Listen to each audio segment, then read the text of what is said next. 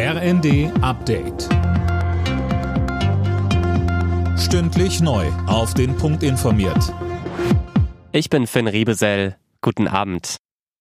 Zwei Panzer sind auf einem Bundeswehrübungsplatz nahe Gardelegen in Sachsen-Anhalt zusammengestoßen. Dabei wurden zwölf Soldaten verletzt, einer von ihnen schwer.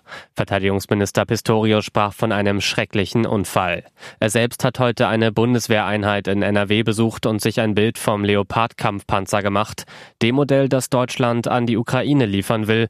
In Sachen Nachschub für die Truppe, sagte er. Wir werden mit Nachdruck dafür Sorge tragen, dass diese Beschaffungsfragen geklärt werden, dass die Bestellungen rausgehen, denn es geht geht mehr denn je wieder seit dem Angriff Putins auf die Ukraine um die Bündnis- und Landesverteidigungsfähigkeit und Bereitschaft der Bundeswehr.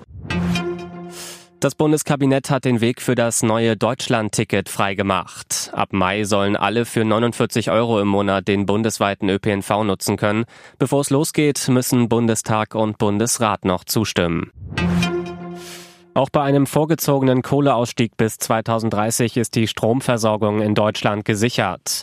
Dafür müssen laut Bundesnetzagentur die erneuerbaren Energien aber massiv ausgebaut werden. Für den Fall, dass Solar- und Windenergie nicht ausreichen, werden steuerbare Kraftwerke gebraucht. Dazu Wirtschaftsminister Habeck. Diese Kraftwerke müssen und sollen klimaneutral ausgerichtet werden. Das heißt also in der Lage sein, Wasserstoff zu verwenden.